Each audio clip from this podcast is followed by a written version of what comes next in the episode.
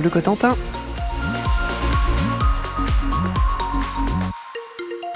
Il est 7 heures de la grisaille présente partout ce matin. Le soleil euh, va réussir tout de même à faire quelques percées ensuite, euh, sauf sur la baie du Mont-Saint-Michel, ainsi que sur le centre-manche. Hein. Le ciel va rester couvert avec de petites pluies possibles dans l'après-midi.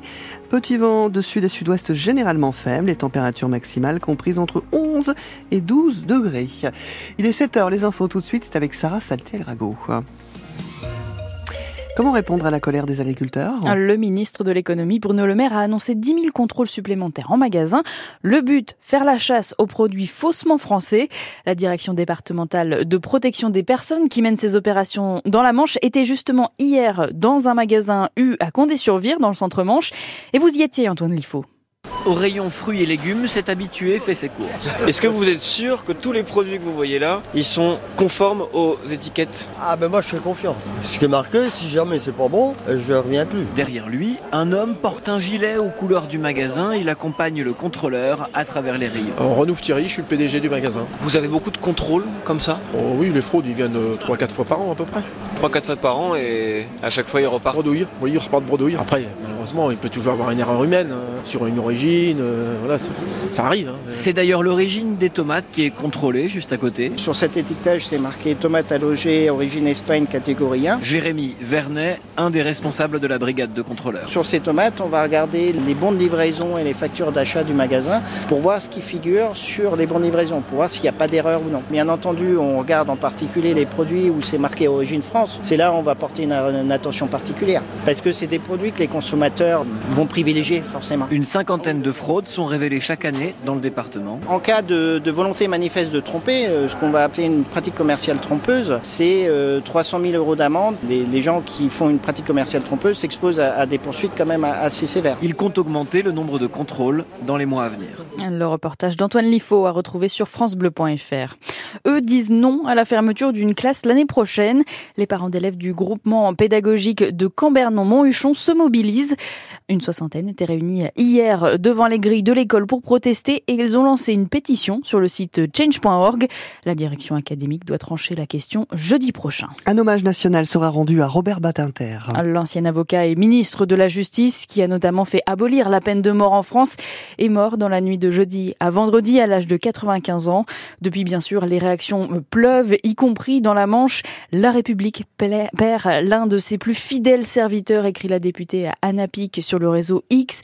Pour le député Philippe Gosselin, c'était avant tout une autorité morale défendant des valeurs fortes avec constance.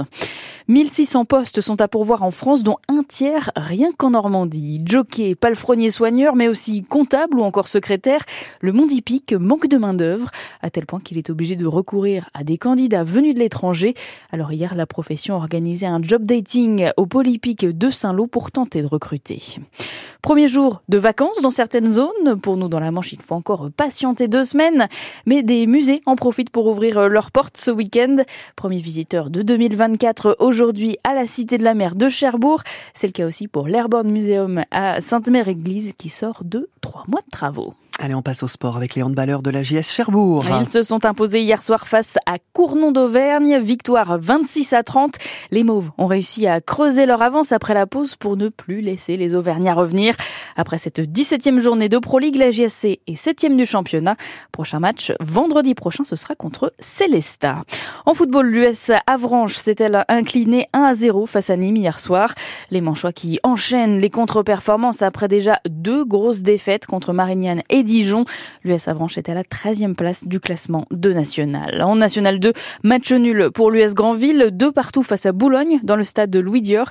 Les Grandvillais sont donc toujours deuxième du championnat. Et puis après la claque du week-end dernier, défaite 5-1 face à Grenoble, le stade Malherbe de Caen en Ligue 2 doit se relancer. Les Rouges et Bleus reçoivent Amiens ce soir à Dornano. Ils sont seulement septième à deux points des Picards. Alors le coach canet Nicolas Seub attend une réaction de ses joueurs, mais n'abandonne pas ses principes de jeu. Pour déséquilibrer une équipe, il faut entreprendre des choses, il faut créer du surnombre, il faut proposer des choses différentes pour proposer un, jeu qui amène des situations favorables. Maintenant, ça n'empêche pas l'équilibre, ça n'empêche pas d'être solide défensivement. Moi, pour moi, le match presque parfait, mais on n'a pas marqué, c'est trois. On a pris des risques, enfin on a pris des risques On a joué au foot, on a mis à mal cette équipe, on s'est créé un bon nombre d'opportunités pour scorer et on n'a jamais été mis en danger face à cet adversaire-là. Donc ça, c'est un bon exemple. Je ne vais pas empêcher les joueurs par rapport à leur qualité de s'exprimer. Je pense notamment à nos latéraux où on est toujours en train de se questionner sur leur capacité à bien défendre mais je ne vais pas leur enlever quand même la capacité à bien attaquer aussi. C'est une arme chez nous. Val et Ali sont des joueurs qui sont susceptibles d'apporter le surnombre, de faire des passes décisives, d'amener de la vitesse dans les couloirs. Je ne vais pas les empêcher. Maintenant, euh, il y a un équilibre à trouver sur euh, quand il y en a un qui attaque, l'autre doit rester en position et ainsi de suite. Et puis d'autres joueurs à être alertes sur euh, la capacité à notre équipe à continuer à bien défendre quand nos latéraux attaquent. SMC Amiens, rendez-vous dès 18h sur France Bleu Cotentin pour suivre le match en direct et en intégralité. Et eux aussi doivent impérativement se reprendre. Eh oui, les joueurs du 15 de France de rugby affrontent l'Écosse cet après-midi. Deuxième match du tournoi Destination après la très lourde défaite la semaine dernière contre l'Irlande. Coup d'envoi à 15h15 et là aussi, France Bleu vous fait vivre l'événement en direct.